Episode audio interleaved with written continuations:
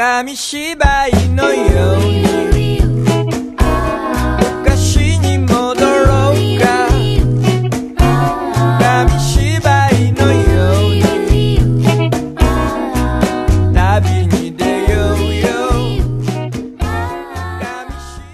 家好，欢迎来到纪实像播客真人秀《W 野狗的野岛》，我是制作人思敏。在这档节目中，我们将见证一档播客的成长过程，展现播客制作背后的种种挑战以及可能达成的成就。今天这期是 W 野狗的野岛的 A 面，让我们有请两位常驻主播大炮和北糖。大家好，我是北唐 ENFP 一个 gapper。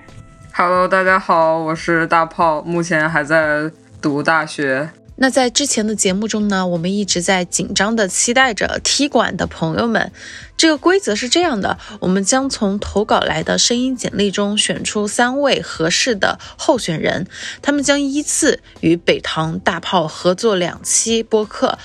作为临时主播，和北堂大炮一起搭档聊天。最后呢，我们会根据几位候选人的表现，包括表达能力、节目数据和默契程度等等，选出一位成为 W 野狗的野岛的正式主播。或许，只是或许哦，有可能会替换掉北堂或者大炮。那么我们要有踢馆环节的消息发布之后呢，也收到了很多给我们留下深刻印象的声音简历。今天呢，就有请我们的第一位候选人，让我们欢迎崔师傅。Hello Hello，大家好，我是崔师傅。那跟往常一样，我们会请新人主播们一起完成三个挑战。除了北堂和大炮以外呢，今天还有第三位，也就是崔师傅一起加入完成这三个挑战。第一个挑战，请听好啦，就是破冰，很简单，请三位主播打开视频跟大家打个招呼，然后向对方介绍一下自己，然后可以任意的交流一下。哦，原来打开视频是在这里，我现在灰头土脸的。Hello Hello，Hello Hello，对我这个灰头土脸也是有原因的，让我解释一下，因为我现在是在我的实验室。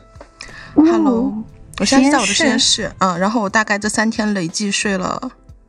十四个小时，是这么一个情况。对，所以你是做理科的吗？我是一个博士生，哦博士生，好对，我！是一个博士生。然后我的实验室是虚拟现实实验室，然后我的科目其实是文科和社会科学之间，但是会用到一些我们称之为 emergency technical 的东西。所以我现在在我现在的设备，看到这有个话筒，嗯，嗯，对，所以我的设备啊什么的，基本还是蛮先进的，因为我们实验室背靠的一个强悍的实验室，这样。对，然后自我介绍的话，我大概的目前的生活状态和你们大概也知道身份信息就是这样了。然后不知道你们有什么 Q&A 想问我的？所以你现在是在国内还是在国外呢？我现在是在国内，但是我的学制是英国的学制，哦，是中外合办那一种吗？对，中外合办，哦但是因为已经是 PhD 这个层级了，所以没有中国的学历和学籍，只有英国的。但是完成教育和跟导师是在国内完成，当然我也可以选择随时去国外，但是我觉得没有这个必要，哦，就一直在国内待着了。So 哦 ga，懂，懂了，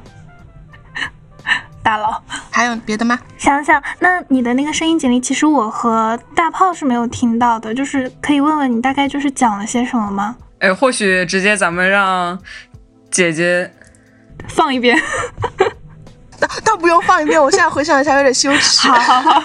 我可以给大家回忆一下，我复述一下吧，我的复述能力应该还可以。就是我先做了一下自我介绍，然后呢，顺便拍了一下象征等人的马屁，因为我是深夜谈谈，还有大内密探，还有那个他你们在荔枝的那个封神宇宙的忠实听众。然后我就说，我在我非常无聊的时候，以及其实读博是一个非常孤独的时间，那我其实一天甚至一天都不会开口说一句话的，嗯这么一个情况。所以播客其实对我来说是我生活中非常重要一个 part，它让我有这种对话的感觉，让我觉得我自己不是那么的孤单，并且一直有信息的摄入。所以播客在我读博的这两年多，我现在开始第三年，对我的陪伴是非常重要的。那这个大部分的陪伴，真的就是来自于深夜谈谈这个公司的旗下的一些节目。说完这个 part 之后呢，我就说我自己的身份。那首先我就说了为什么我会强调自己是个女博士，因为读博这个事情其实给了我一个重启人生的机会。嗯也让我有信心去选择和探索我曾经不敢去想象的事情。那么，这是一个过程。然后呢，我又谈到了我一些个人的私人经历，为什么是觉得读博是重启人生的机会，是因为有那个私人的经历，才让我觉得读博真真正正的让我开始思考我的这一生大概是想怎么过，想过成什么样。最后，最后因为时长不够，我的声音简历里面读了一段日记啊，那段日记是写于我爷爷过世的那一天，嗯大概的声音简历的结构就是这样，非常具有叙事性的、较为煽情的这么一个声音简历。OK，如果就是到时候我们合作的话，其实你是有很多东西可以讲的。对，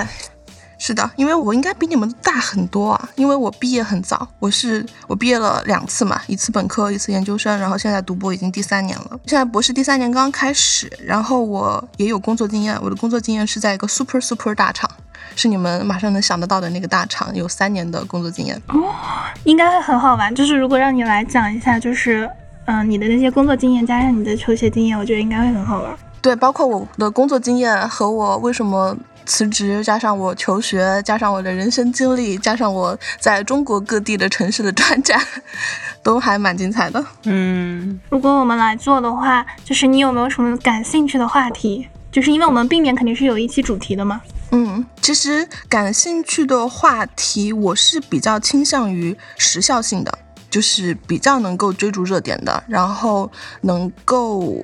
去分享一些自己的看法和见解的，其实都可以。但是我是比较想有一个时效性的东西在，因为你太沉浸于过去，或者是你太去说那些形而上学或者是非常理论性的东西，作为分享性和趣味性来说，意义稍稍会少一点。那如果是你追逐的一些热点，然后我在就是以我为第一人称吧，我在接受这些热点，然后并且去思考的时候，其实也是个自我进步的过程。做播客的话，我不管是听大内密探的一些节目，还是别的的话，我是希望。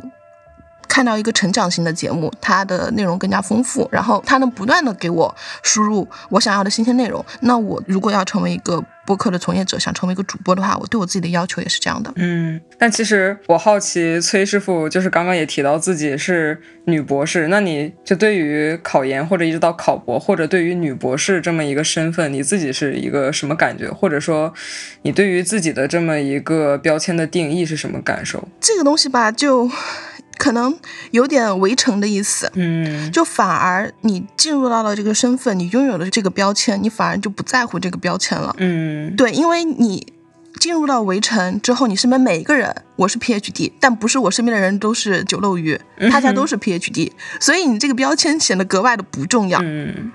嗯，这是一个我现在观察到的结果是这样。但是你要说，如果我跳出我这个环境，比如说我回老家要见到我的发小什么的，其实我的好朋友们基本都是本科学历，嗯，然后我其实是会比较刻意的不去太去分享太多我现在这个学历状态所经历到的事情，然后我会做一个倾听者多一点，嗯去听他们说或者怎么样，因为。本身我现在遇到的问题、麻烦，还有一些经验，或者是想得到建议的事情，他们是没有办法给我一些反馈的。嗯，所以这个东西，呃，说到大的状态是这样，但是你要说一些标签给到我的什么好处嘛，也没有，因为现在还没有到要走到社会，或者是想用这个学历、这个身份去换取一些东西的时候，还没有。我现在还在为了稳固我这个身份，或者说是想获得这个光环，应该去让我去做的努力，还在这个过程中奋斗。嗯嗯，因为很多人可能读这个东西是比较功利性的，想要逃避工作，想要获得更好的学历，以去找到更好的工作。但是我当时决定读研的这个决心，是我发誓再也不会给资本家卖命了。所以就是如果你读完研，然后就是你有一个大致的规划嘛，就是想给自己打工。大炮的话，因为我之前有去看这个野狗栏目，您是啊，别这样我别这样崔师傅我爸爸是北京人，我爸爸是北京人，所以我这个口头禅，对不起。您是嗯我的祖籍是沈阳，然后我爸爸是在北京出生长大的。我们家是因为父辈的工作关系到了贵州，嗯然后出生长大。那我这个工作关系，这个历史原因叫做支援三线，我不知道你们是不是了解？啊，能大概能支。援三线，哎呀，就是要说到六十多年前，说说啊，六十多年前，那个俄罗斯和咱国家就是掰了吧？然后呢，我们的重工业不都在东北吗？对的那么东北那地方离俄罗斯太近了，就很危险，所以就得往山里搬。那哪里山多呢？那不就贵州？所以说，一些重工业、航天科技、导弹等等都往山里面搬。然后我爸爸他们那个时候，我爷爷是第一代航天人，我爸爸是第二代航天人。那我实在不想子承父业了，反正他们就两个就到了贵州，然后就认识我妈，有了我。但是像这种搬迁和大规模的移居是以社区为单位的，嗯所以说像我爸爸这样在北京出生的曾经的北京人，他的整个社区还有我从小认识的发小叫叔叔阿姨的那些人，都是说普通话长大的，都是说北京话的，所以我没有什么口音吧，算是。但是在西南吧这个地方待久了，你也知道我们不怎么分平翘舌，嗯，所以。我时而会有这种您啊、甭管啊这种 口头禅，或者是叫什么，一听哎呀，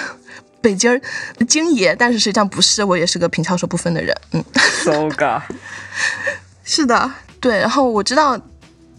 大炮是鲁迅美术学院的学生，嗯，是的，对。然后但是对北唐不是特别了解，因为我在里面好像没有听到什么北唐分享自己生活方面的。对，因为我本科很普通，我就是个双非本科，然后就是要读硕士的话，就是要去读一个艺术类的硕士，艺术类是偏哪种音乐艺术，还是偏管理时尚类的，然后可能跟你以后会走差不多的路，就是我也想，因为也是英国制的，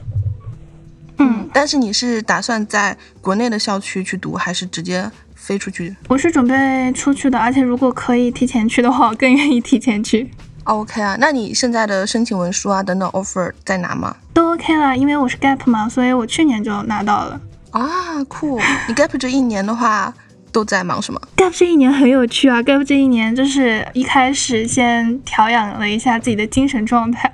因为就是你大家都很疯，刚刚考完的时候，然后调整一下精神状态，做了一个小的民宿，然后弄了一下就是播客的事情，然后去了一个完全自己从来没有接触过的呃行业吧，然后去开启了两份实习。然后投过一次志愿者，就是那种熊猫基地的志愿者。然后虽然最后一轮没有进去，但是最后就是去相当于游客的身份去看了一下他们志愿者的工作，我觉得还是蛮有趣的。就是我觉得这一年可以很充实，也欢迎大家来我们民宿玩儿，增强一点业绩。所以民宿在大理你民宿在默默打大理，大理。OK 对对 OK 对。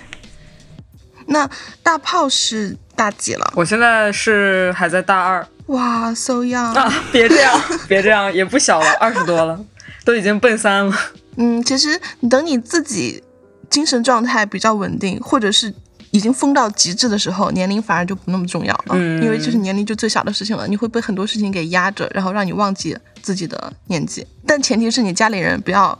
说你已经什么什么什么了，所以家庭环境、原生家庭对自己女孩子的这个身心健康的影响还是蛮重要的。挺重要的，真的挺重要的。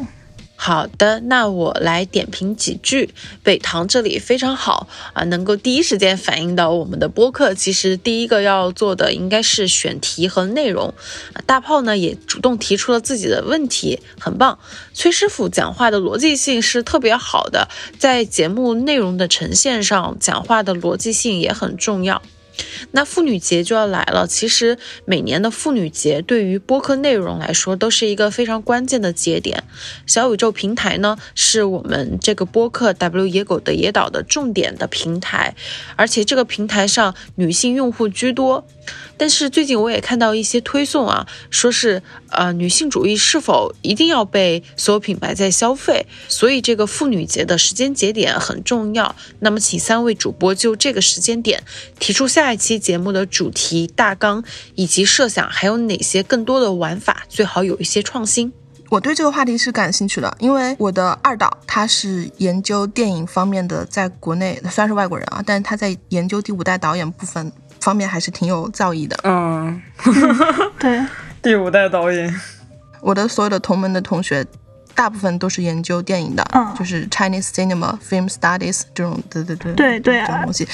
所以我会有和他们会有一些合著的 paper。嗯，那我对电影其实是可以讲看的角度可能会和你们不一样，但是我是非常喜欢城市和电影的这个话题的。思敏其实真的还挺有前瞻性的，因为在那个新东北叙事这两年火起来嗯的时候，大家其实把城市还有这种地域文化，加上电影或者是这种影片艺术的表达合在一起，是未来会非常流行的。就像贵州的导演，因为我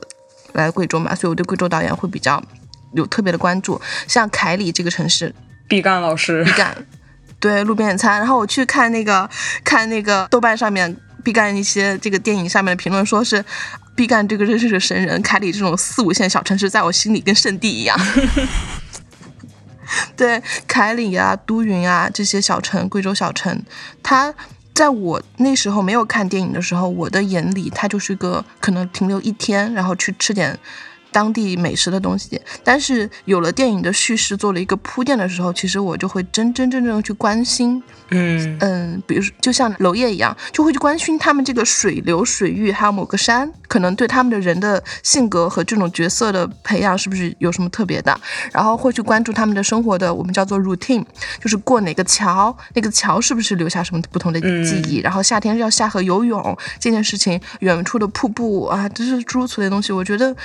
是非常有意思可以讲的，嗯，思敏这个课题的前瞻性还是有的，封存下来留到今天也是有它的价值的。如果是早早的提出来的话，可能就不会和现在这个电影环境和学术讨论的重点那么契合了。嗯，天时地利人和吧，因为比较巧，我在这两个月基本上把上野千鹤子老师的书全部都看完了。哦，太好了。对，那我们三个其实都是有喜欢这个的，也，也不是喜欢吧，就是作为一个有兴趣。作为一个未来的女性学者，好像是有但是任务脸皮比需要较厚。理解去。对，作为一个未来的女性学者，你不可避免的要去了解目前国际上比较先进，在东亚文化圈里影响比较大的女性学者，她去分享的观点，这个是比较重要的。所以我是出于任务的目的也要去看。那其次，我个人对于女性主义是有一些兴趣，但是我并不打算。在学术上和他太多牵连，但是他可以给我很多反思，因为我在这一年的话，其实是有接触到一些异性的，嗯，然后呢，和他们的相处的过程中，以及我看我身边的朋友和他们相处的一些细节，我是发现好像人类的进化是被技术推动的，并不是被你的意识。权力意识推动的，然后所以也会让我去产生一些反思，或者是更想不通的事情。其实是想不通，想不通男女关系怎么还是这样，或者想不通为什么发生在我身上的男女关系还是这样。所以我去看了上野千鹤子，想获得一些答案，当然也获得了相应的答案，也让我觉得我身与心也更加自由了。但是这个自由是目前自我认为的，实际上能自由到什么程度，我自己也不知道。对，那所以我在看了这个之后，其实加上妇女节这个议题。我还有最近不是去看了那个 Taylor Swift 时代巡演演唱会嘛，嗯时代巡演。然后其中其实我对他时代巡演的那些歌。Taylor Swift 的歌我其实不怎么听，因为也不是不怎么听，就是基本上听一次就过，我不会去记歌词什么的。嗯然后就是听个旋律，听他的这个 bridge，、嗯 yes。然后呢，我是看了电影之后，他唱那个十分钟的那个 All Too Well，、嗯，然后里面有句歌词叫做 “fuck the patriarchy”，哇，真的是非常让我。就是我刚刚思明讲到这个妇女节和女性主义这种东西的时候，我脑子里面就是那个 fuck the patriarchy。然后妇女节其实它是一个反抗的节日，嗯它是女性捍卫自己权利的节日。对，所以如果是让我去做议题的话，我会想去分享我或者是你们或者是身边人我们观察到的一个女性如何在现在的环境中，或者是曾经成功的 fuck the patriarchy 的案例，或者是一些东西吧，就是以这个为主题嗯去分享一些东西。对，我也有看那个时代巡演，然后我们之前就是有讨论过这个议题嘛，因为我们觉得一开始这个是一个挺好的选题，然后当时看那个的时候，就是跟你差不多，就是其实不会太。记他的具体的歌词是什么，但是会有印象他的歌的调调。然后从头看到尾，就有一个男生他在我旁边，他在跟他女朋友吐槽，他说他的歌不都写爱情的吗？但是他就没有好好再看他的歌词都在写什么。就是如果你去认真的听泰勒他所有的歌词下来的话，你会觉得他非常的就是有女性精神，就是他很有大女主的精神。你看完以后，作为一个女生，你会很热血沸腾。然后其实我们前面有一个还想就是写到的，如果说妇女节之前不是崔师傅有说到，就是妇女节它是一个反抗节日嘛，但现在其实很多就是品牌它在消费妇女节，把它做成了一个消费主义，就是说什么女神节啊这种，其实听起来很好听，但其实作为一个女生来看的话，它并不是就戳到我们心窝子上。我并不想让你把我当成什么小公主，然后什么小女神这样子的。我希望你把我当做一个平等人来看待，就这种。嗯然后再加上前一段时间那个网飞不是上线了那个雪莉的那个纪录片嘛，然后就是那个至真理，她不是本名叫崔真理嘛，然后那个纪录片就是我去看了一下，我觉得它也算是一个很好的素材，就是我们去讲这个女性主义的时候，因为就是我们可以不能光看到就是我们身边的这些小的女性主义，就是我们国家的，然后一些欧美国家它已经发展的很好了。我之前可能看的都是太过于积极的女性主义了，就是说女生要发展，女生要求生存这些，但是去看至真理，就是会发现东亚，尤其是韩国的女性主义的发展非常的惨烈，可以说是惨烈。就是有一个网飞下面的评论。就说雪莉她做一个商品化的优秀的产品，当她滋生出人的一些自我意识的时候，就会被无情的绞杀在那个社会里。所以我觉得它算是一个相对一个反面的案例可以来讲的，因为我们光讲一些就是成功的案例，它可能过于的积极了，我们也可以加一些稍微反面残忍的一些案例做一个对比。因为我看完《至真理》，我是真的就是有一点陷入到不太好的那种情绪里，但是它确实又很现实。我没有看这个《至真理》，我就是这个精神状态也不太稳定，所以没打算去看，打算等哪天就是吃饱喝足了，然后觉得非常的呃心情很愉悦、心情很放松的时候再去看。是，然后，但是我看了豆瓣，嗯就是我是一个豆瓣的比较深度的用户。嗯我在看了豆瓣之后，他们就说，其中让他们非常记得清楚的一个台词，就是他觉得他自己存在是通过痛苦来证明的。对，啊，这个确实就是对我来说是一个非常震撼的方面。然后他会开始自残，然后最后自己吊死在天花板上。嗯对，这个是那个。然后你说是反面的案例，我当时在思考这个反面的用词啊，就是一些 确实不太嗯这些习惯。正确我觉得，嗯，对反面的用词不太准确，这个叫做失败的案例。失败的案例，对他想过去成功吧，但是他失败了。他其实他们这个雪莉过世的时候，网上不是会流行这句话嘛，叫做“雪崩的时候没有一片雪是无辜的”嗯然后很多人开始反思自己去网暴他什么的，作为一片他这个雪花，应该去反思自己的行为啊什么什么的。那确实。诸如种种，从他还活着的时候的一些行为，一些哪怕是暗示的东西，也是可以表明他其实一直在挣扎，但是一直在失败，最后失去了自己的生命，然后大家才开始回过来看。但是上野千鹤子老师在他的《始于极限》那本书里面写了，就是每一代女权都是伴随着流血和牺牲的。你现在。中国，包括你刚刚提到的韩国，他们其实流血和牺牲就和古时候或者是近代的这种反抗是一样的。你想要反抗成功，你不可能没有流血和牺牲。嗯，就像康有为、梁启超那个时候，然后包括像雪莉嗯等等，然后包括像上野千鹤子老师他自己本身，以及韩国的梨花女子大学的。等等等等，其实都是伴随着大量的牺牲和流血，但是中国的情况可能没有那么的激进，但是也仍然会有这样的猎巫行为出现在中国的女性主义的发展过程中，比如说那个脱口秀的那个女生。内容本身来说，我的建议其实是不要太去提到名人，嗯，好的，嗯，因为就包括你可能会很喜欢雪莉，那我们在提到她的过程中，其实某种层面上也是一种消费，哦，那是不是也会被粉丝攻击？但是你可以说，就是这个尺度很难把握。但是我对于制作的内容上，包括我们自己写论文什么巴拉巴拉这种所有内容，都是尽量不要去提到名人。嗯嗯那如果说我们就是放到最后给大家一个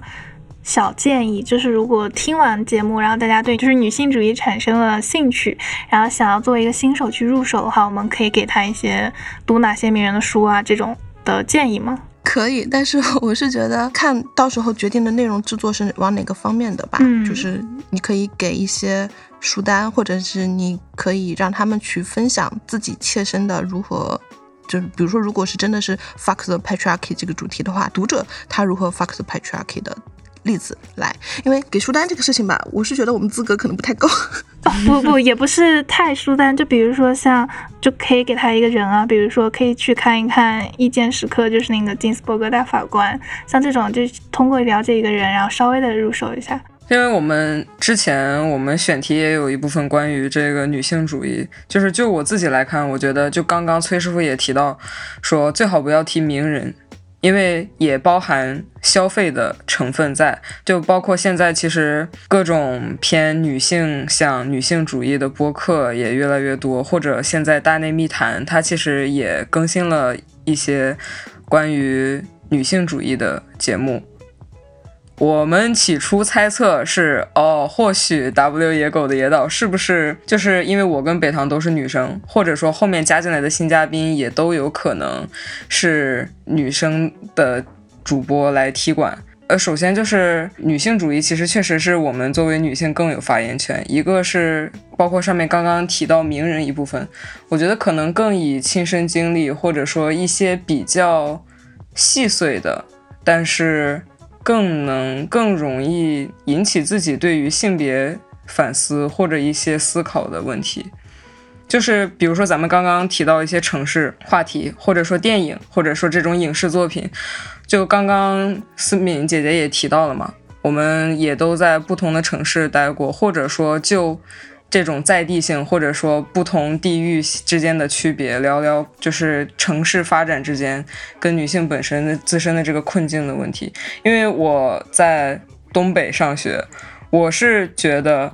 东北是一个比我想象中要开放的多的城市，或者说女性地位好像是一个很高的城市。之前网络上有。提过，比如说，好像川渝地区的男人是什么耙耳朵，然后东北地区好像男人也比较宠老婆。但是我听到的大部分的，就是四川人民或者是东北人民给的回应，是因为东北女性和西南地区的女性都过分强势。就是这是只是一个小例子，举的这么一个小点，或者就是刚刚我们提到，就是我们不同年龄段嘛。再或者，比如说城市，或者是影视作品，又或者是我们刚刚的音乐型，我们可以从就是或者是有点文艺作品这一类出发，我觉得应该挺有意思的。就其实不是说文艺作品嘛，然后之前不是我们有提过，就是我们小时候不觉得不对劲，但长大回头看觉得很不对劲的事情，就可以放到里面去讲。嗯，崔师傅呢？我的话，因为我在思考嘛，就是。也是，其实那现在基本上我们基本上达成共识是，我们的内容可能是和自身的一些实际的经验，还有自身的观察的分享为主，对吧？嗯。然后，那么自身的实际经验的话，就按思敏之前说的，其实我们的年龄结构其实刚好是处于女性比较重要的三个重要的节点，一个是刚刚进入大学，然后一个是马上要去读研。那我这种就是已经马上。希望的话，博士快要毕业了，那马上要重新回到社会去工作，然后去开启自己新的人生阶段，确实是三个比较重要的，而且可能这三个阶段对应下来的恋爱经验，就是和男性相处，除除了和自己家里面血缘关系的男性和非血缘关系的恋爱相处的经验，可能也是相成正比的吧。我不是牡丹啊，嗯，就是在座的各位有没有牡丹？没有没有没有牡丹，没有没有没有，我们上一期才刚就是说完恋爱这个话题，上一期刚拿我们前夫哥作为素材了。对，一堆前夫哥。好的好的，本人的前夫哥也非常精彩。OK OK，嗯，根据不同年龄，其实我们可以就纯粹的反馈我们自己本能反应。就是把自己的阅历，包括读书等等，自己本能的反应，对某一件事情进行共同的评论。就比如说大炮分享一个他认为 fuck the patriarchy 的事情，就同龄人的，然后身边的人的，或者你自己的，哪怕是小时候的也可以。然后我们可以给他一些评价，或者是大家讨论一下，从我们自己不同的角度和视角，就比如说去看如何能更 fuck 的彻底，或者说是怎么怎么样。对，从自己的这个节点的作为背景去给。参与一些讨论，这是一个可以丰富内容的方式吧。这样的话，起码就会有三个案例和三轮讨论。嗯嗯，这是一点。然后，但是城市性的话，其实这个有点怎么说呢？本人还真的就是，首先你消费名人这个是一个敏感点，我们避开了。那甚至还有可能是会涉及到地图炮，这个我觉得我们可能也是要避开。嗯，因为我之前写过稿子嘛，我是。就是会写一些推文呐，或者是会和朋友一起写的东西，就是比较容易引战的。当然，引战会带来流量，会有一些评论区的互动等等。但是你引战的东西，如果你这个技巧和尺度没有处理好的话，确实也会涉及到地图炮啊等等。还有一些用词，可能是我个人比较敏感。嗯，就比如说是强势，强势这种词，其实你可以某种理解上其实是对女性的贬义。嗯因为其实我们只是在正常的交流，我们在捍卫自己的平等的权益，但是男的就说我们是强势。OK，那我每天三从四德，我给你每天做家务，然后来接你上班，送你下班，然后问你今天是要回家先吃饭还是先洗澡，这样就不是强势了吗？对吧？嗯就现在已经他们说强势，我已经脑子里自动翻译成我不好控制。对对对，强势和 out of control 不好控制等等，就是这些点，我们可能在准备这期这期的时候，自己要下去做下功课，一些用词等等方面要做下功课，要避免我们在讨论女性主义的时候，实际上已经用上了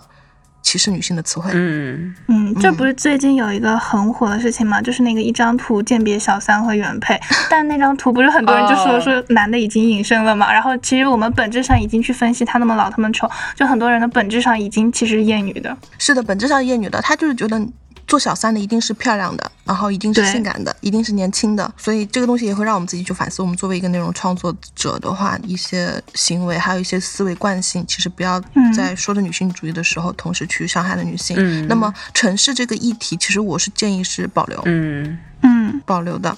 然后包括像一些文艺作品等等，因为其实所有的作品都是有时效性的，因为人的意识是在进步的，嗯所以说很多作品是具有时效性的，你不能用现在的情况去反驳当时的法律，就是一样的事情，因为嗯那些东西都是有时效性的。但是我们可以从另一个角度去说，我们可以找在那个时代特别特别。展现出跨时代意义的，或者是不同于那个氛围的女性主义的一些作品，比如说《大明宫词》，她在那个环境里面确实就独树一帜了。嗯对，还有她的一些台词，还有他对女性角色的塑造等等，其实是在那个时候就比较独树一帜的。我们可以去讨论这种，就是可以去讨论在昏庸的环境中特别特别清醒的。影视作品里面的影视角色，就是也可以批判现在 right now，也当蹭个热点。嗯影视作品的热点是可以蹭的，因为它没有指名指名道姓到某个人，涉及不会涉及到人身攻击。你说的那部电影叫是《如果奔跑是我的方向》吧，应该是那一部。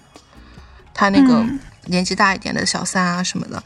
对这个东西其实也是可以放在里面去讨论的。我是觉得涉及到文艺作品的话，可以从这个角度去思考。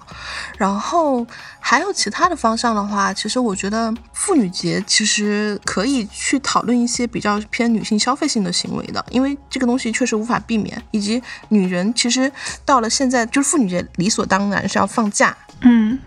放假然后是半天，然后这半天的话，如何去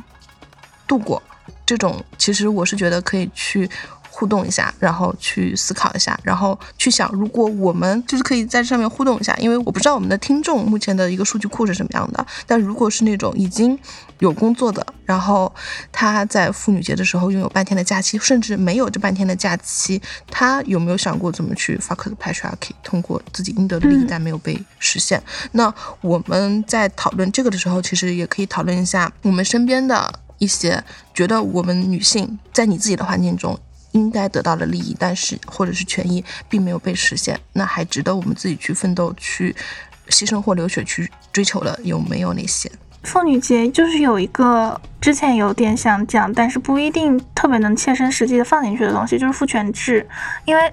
就是这个女性主义，它其实源自于的一个很大的原因，就是因为父权制。嗯，但这个东西讲出来会不会挑战啊？就是会引战。不太会引战，因为你谈论女性主义，其实是不可以避免的要谈到父权制的，因为嗯，就是父权制对女性的嗯压迫，才让一部分女性首先觉得要反压迫嘛，然后要去抗争自己平等的权利，才获得了女性主义。就是讨论父权制是不可避免的，但是要看你想讨论什么程度的，或者从哪个角度去讨论父权制。比如说，你想像马克思、恩格斯一样，从家庭、私有制和国家的起源开始讨论父权制是如何诞生的。那个确实蛮有挑战的，是，对，那个确实蛮有挑战的。但是如果你想说一些自己身边的父权制，这个的话是可以去说的。但是身边的父权制其实最简单的就是父女关系，你的父母关系，或者是你家里面，比如说地域性比较强的话，某你们不知道有没有什么山东籍的啊？谢，本人是山东籍，对，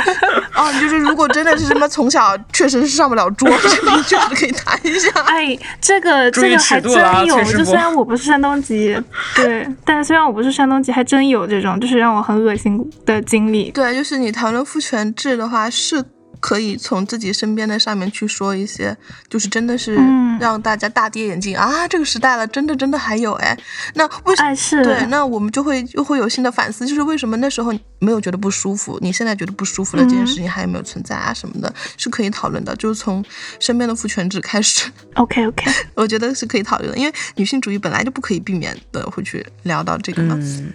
嗯，这个应该会很好玩的，我们就感觉我每天都在吐槽。对，然后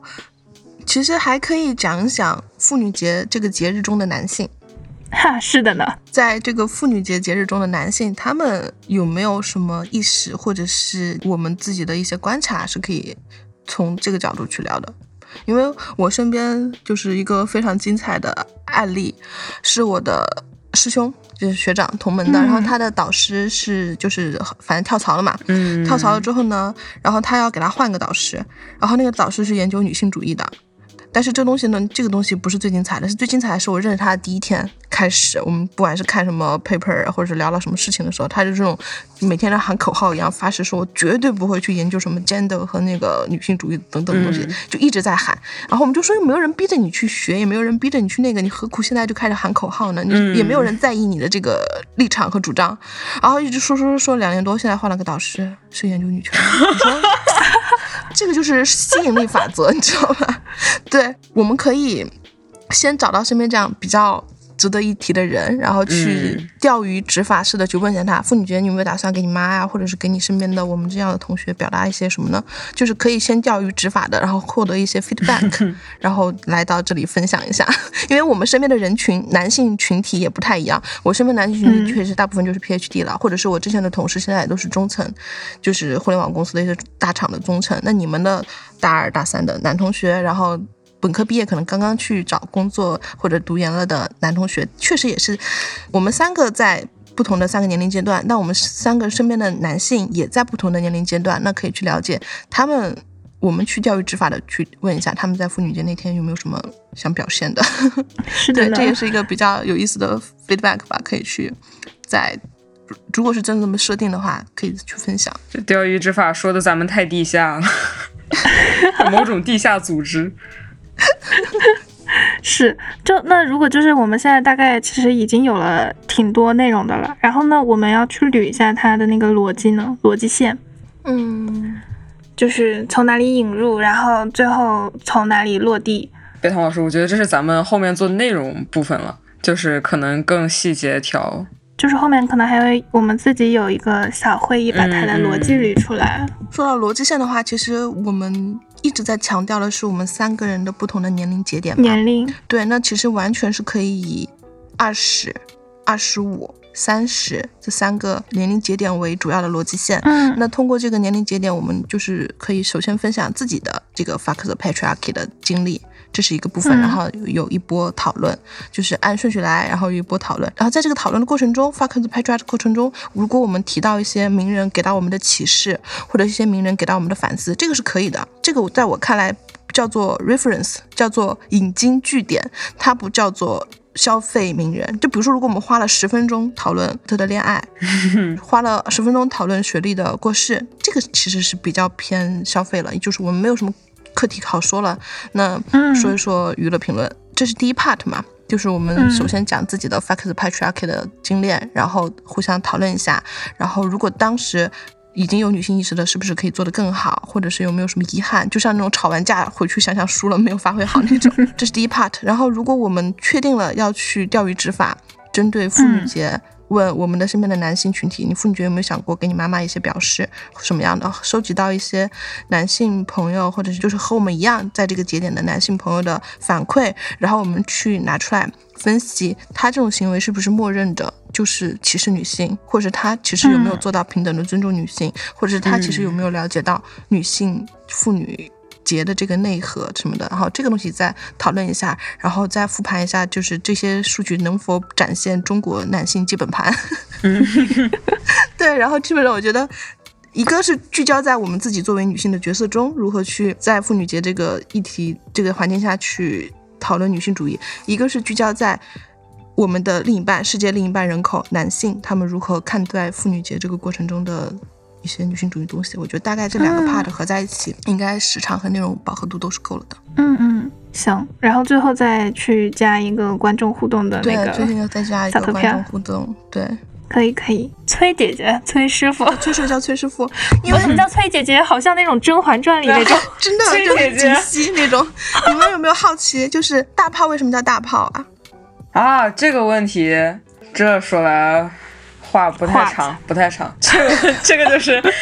这个问题，就是大家有关注我的 ID 叫什么 Never Ripple，就是小的时候去那个英语辅导班，嗯，就是老师给我起的英文名叫 Ripple。当时是小时候，大概是六年级吧。就当时那段时间，我跟就是班里的那几个关系都很好，大家就是平常经常开开玩笑，就是打闹那种小屁孩互相撕扯。就是因为我本身皮肤比较敏感，我小时候那段时间就脸上都是湿疹，就基本上都是烂脸没有好的时候。就是有一天我去教室，然后他们就说你脸上怎么起泡了？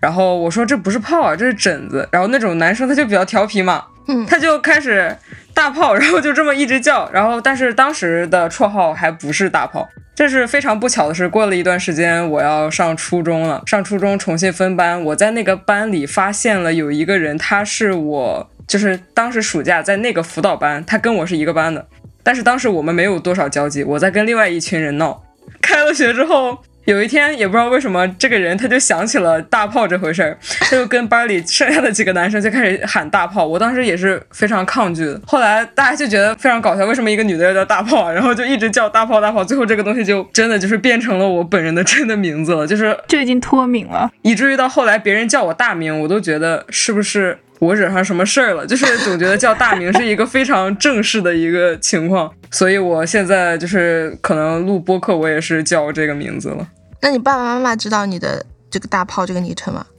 哈哈，不光我的爸爸妈妈知道了，我的各个班主任也都知道了呢。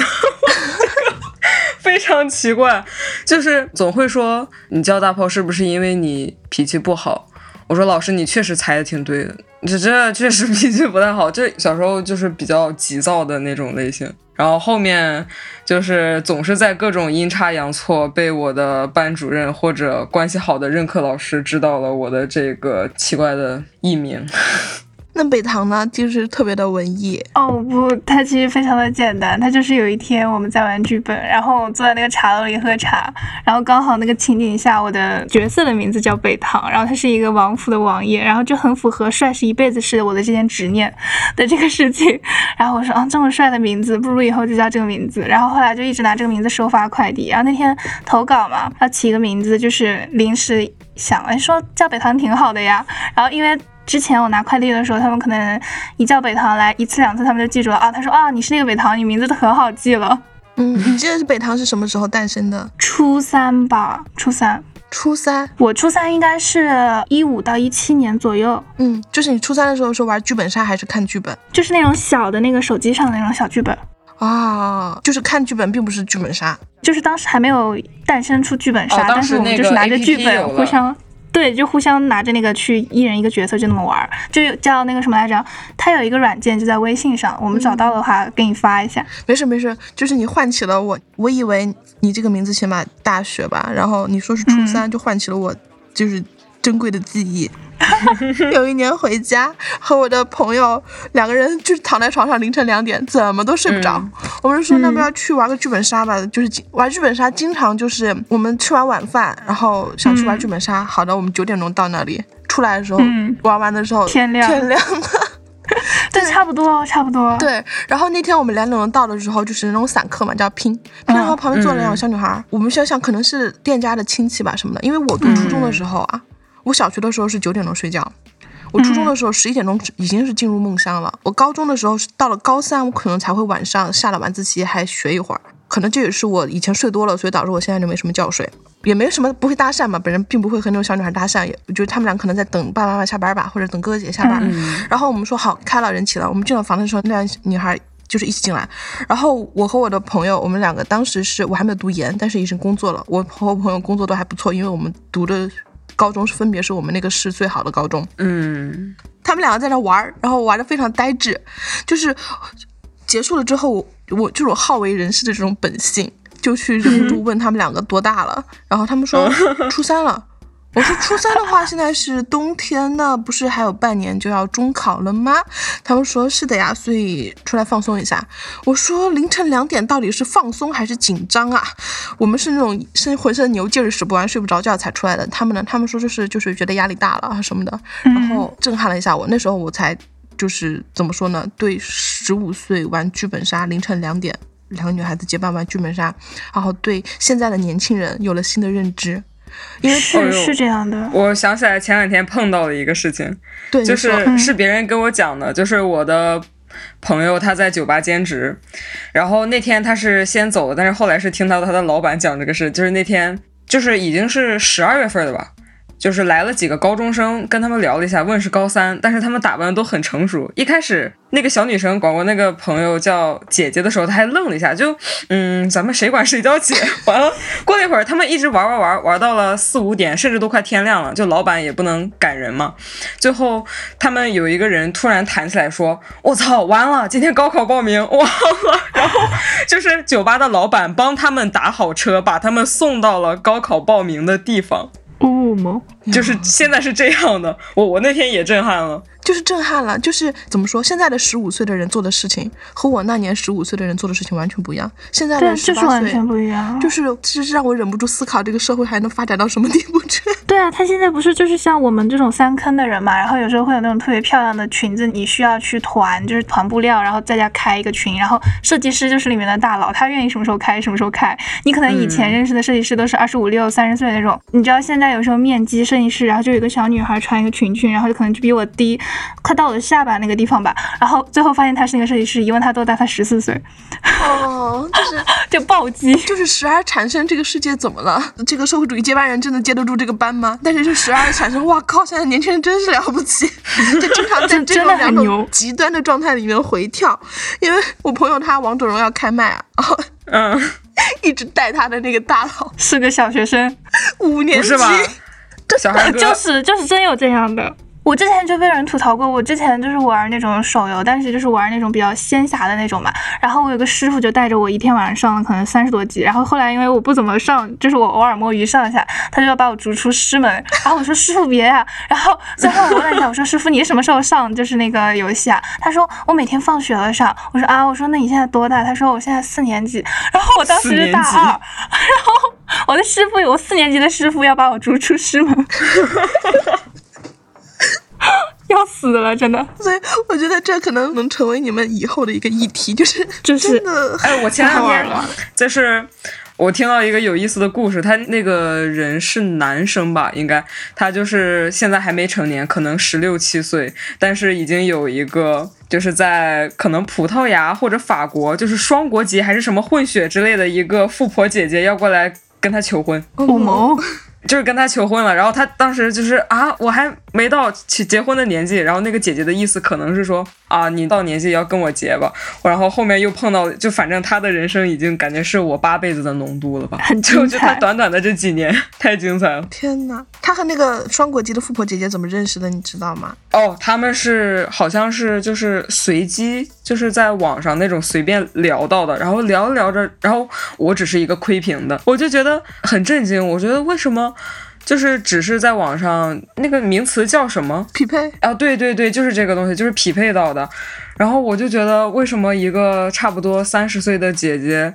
她匹配到了一个未成年，然后就真的就是这样说，哦，我们结婚吧之类的。对，因为她在正常的她那个年龄段的世界里面，已经认识不到正常男人了。maybe 早熟遇到晚熟。对，对，至少他可能觉得小孩子是比较单纯、比较纯洁的，脑子里没有太多的那种小算盘的。嗯，嗯，嗯，特别好。那今天呢，我们还剩下最后一个任务，也非常简单，就是请北堂大炮和崔师傅在结束对话之后，回到自己的房间里，单独来聊一聊啊、对今天的聊天，还有对另外两位主播有什么样的感受。我们先请北堂来吧。现在大炮和崔师傅都下线了，北堂来谈谈你的感受是如何的。嗨，大家好，这里是北堂。我们今天刚刚结束了跟踢馆嘉宾的见面，然后踢馆嘉宾呢，我们叫他崔师傅。那崔师傅给我的第一印象就是非常的一个高精尖的人才。然后，因为他也有提到，之前在一个我们可以想象到的 super super super 大厂里面工作，那就有点像看到了曾经梦想里我的样子。就是未来我的样子，希望我未来可以变成这个样子。然后我是觉得，呃，如果跟崔师傅一起做一个节目做出来的话，会吸收到很多很多的知识，能给观众提供很多很多我们之前视角可能没有做出来的一些东西，因为我们处于不同的人生阶段嘛。然后其次是我觉得崔师傅他的语言逻辑非常的精简而且有用。其实今天他表达的已经算比较多的了。然后我和大炮主要是在做一个倾听者嘛。在今天有限的时间里面，其实听到了很多很多有意思的观点，和你能听到他帮我们纠正了我们的一些语法错误和用词错误。就我觉得这样做下去的话，我们的节目在质量上它又会得到一个很好的提升。然后第三点的话，就是说崔师傅虽然看起来比较的。严谨，然后作为一个博士姐姐，但是从她聊天也能看出来，性格上也是很开朗的，就是能作为一个主控推进节目的人。可能一开始我和大炮需要我们俩去配合着，然后去做一个节目的推进。然后我觉得崔师傅如果他到来以后，我们的节目的速度和他自然而然的递进。可能会变得更加自然和更加的顺滑，听起来会让观众更舒服，然后会收获到很多，嗯，我们之前可能没有做到的东西。对，然后今天就是有一个点非常让我记忆犹新，就是有很多我们平时没有思考到的地方，就比如说不要去消费名人，然后我们的语法错误，然后还有说就是最基本的一些底层逻辑，去串一个东西的底层逻辑。基本上他是没有思考太久，然后马上就能给出一个答案的，就不愧是 PhD 博士，就感觉是一个很好的合作对象，然后也是一个非常有实力的踢馆嘉宾。希望我们下一期做到 B 面的时候，可以给大家呈现出一个非常精彩的节目。对，就这样啦，拜拜大家。好的，那现在我们把视角切到大炮这里，我们现在没有北唐，也没有崔师傅啦。啊，大炮，现在是跟我在单独说话。Hello，大炮。那今天呢？呃，你有什么感受呢？啊，对于今天，今天崔师傅一来，我们就是这个着急忙慌的打开了摄像头，但是我没洗脸，没洗头，就是第一次给崔师傅就是这样的印象。然后崔师傅每一次推他的眼镜，让我觉得好像就是让我们整个节目，就是或者刚刚聊的所有的那些话题的学术浓度都更上了一层，那搞得我就是不太敢说话了，感觉刚刚确实好社恐啊啊，i 人属性大爆发，啊，结果现在自言自语在这里搞什么表演型人格又出现，就是我觉得。崔师傅其实跟我，或者说我跟北唐一开始也设想，会不会是之前投过简历的一些朋友，或者是我们熟悉的已经有印象的朋友。结果今天一上来来了一个女博士，等等啊，女博士啊，非刻板印象，非贬义（括号括号）。也是因为刚才聊到什么，嗯，注意一下尺度，OK，注意尺度。但是女博士有什么好注意尺度？等一下啊，待就。反正今天就是这样了，我也不知道，我感觉我要被踢走了。哎，但是我觉得我被踢走其实也没关系，就因为我觉得如果 W 野狗的野岛没有我更好，那也可以啊。就这这话说的我怎么就是马上就是怎么有那种应有就义的感觉，又给自己拔高了，就不要脸，行吧？哦，今天就先讲这么多，不过下次避免应该也有崔师傅吧。也很期待跟崔师傅一起在我们还有和北唐再合作一期 B 面，看看我们有什么有意思的话题，或者说有意思的形式可以讨论出来。不过我还是不想被踢走啊！等等，就是我该跟谁求情？等一下，我该跟谁？决定权在谁那里？等求他妈的！哎，不管了，先这样吧，就先这样吧。等到最后快拍板的时候我再说吧。就这样了，拜拜拜拜拜拜。好，最后我们来问一问崔师傅，现在是崔师傅单独在跟大家说话。崔师傅今天第一次和北堂大炮见面聊天，怎么样？感受？OK，那我就 freestyle 的反馈一下今天录制的体验，还有对两位主播的印象吧。那今天入职体验其实是比我想象中要轻松的，那可能是因为呃我自己所处的这么一个环境，是要求我们随时要非常条理清晰的去表达最近看了哪些文章，或者是最近对一些自己研究领域的分享。我们叫做 presentation，就可能你随时走在路上，然后和一个老师打招呼，或者是和好久不见的同学打招呼，那双方会忍不住的就会去聊很多你最近近况怎么样，项目做的怎么样，学习进度怎么样，然后有没有要发什么新的 paper，或者是有没有新的一些课题要做。所以比起来说，主播的这个内容还有今天的内容设置是蛮轻松的。然后对两位主播的印象来说，是我非常珍惜能够和这两个不同年纪阶段的。妹妹的交流，因为他们其实让我想起了我在这两个时间阶段的自己，一个是刚刚大二的时候，一个是本科毕业，然后 gap 一年。那我没有 gap，但是本科毕业到读研期间这个过程中，其实看到他们两个，让我听到他们两个说话的时候，然后我会不由自主的想起那个时候的自己。那他们两个其实也让我觉得，所以其实是给了我非常珍贵的亲切感，因为其实我。在目前的生活中的日常相处，其实大家都还挺有边界感的。然后一聊天一说话，不太会聊个人的非理性的东西。但是和他们两个聊聊天，会讲一些自己。小时候，或者是听他们说自己的名字怎么来的，然后说一下身边的趣事，还有一些思考，都会让我觉得很亲切，然后很要想继续交流下去，或者是想继续挖掘他们的故事。那比如说像北堂，他提到他是三坑，那其实是会让我更有兴趣的，因为我自己也曾经。购置了几套汉服，那我就比较好奇北唐他对这三坑的看法，还有他有没有什么比较很珍贵的在三坑中获得的。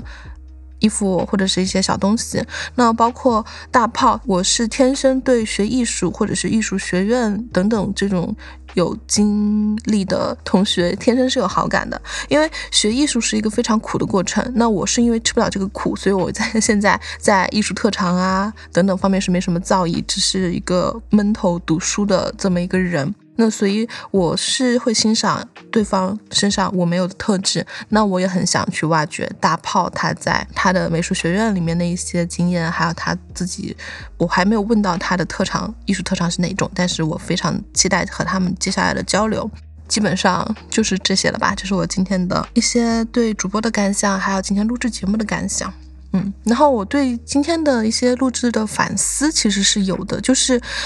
可能。就像大炮一开始问的，到了这个身份、这个标签，会不会给自己带来一些东西？其实是会有的。我在说话等等方面，我的标签、我的经历，给了我不能磨灭也很难掩盖掉的一些特性，就是可能会比较学究，然后会比较直白的说一些你可能用词不当，或者是说到一些需要去这种的避免，或者是我们应该去避开的东西。我不知道这是好是坏啊，也想得到制作人的建议。但是你所经历的时间和你所经历的事情，都会把自己打磨成一个新的自己嘛？那我确实就是 已经被过去的这些时间，还有看的书、经历的事情打磨成现在这样了。那但是出于对节目专业性的要求和对自己的一个提升的要求的话，我是希望能够更匹配到节目制作的需求和要求。就这样。拜拜，期待下次的节目录制，特别特别好啊！那今天呢，我们主要是让三位主播一起来尝试做一个第一次见面的一个沟通，一个基本的互相了解。那今天的节目就到这里，基本结束啦。感谢三位主播，我们非常期待下一期三位主播一起合作努力出来的成果，期待。那我们下期再见啦，拜拜。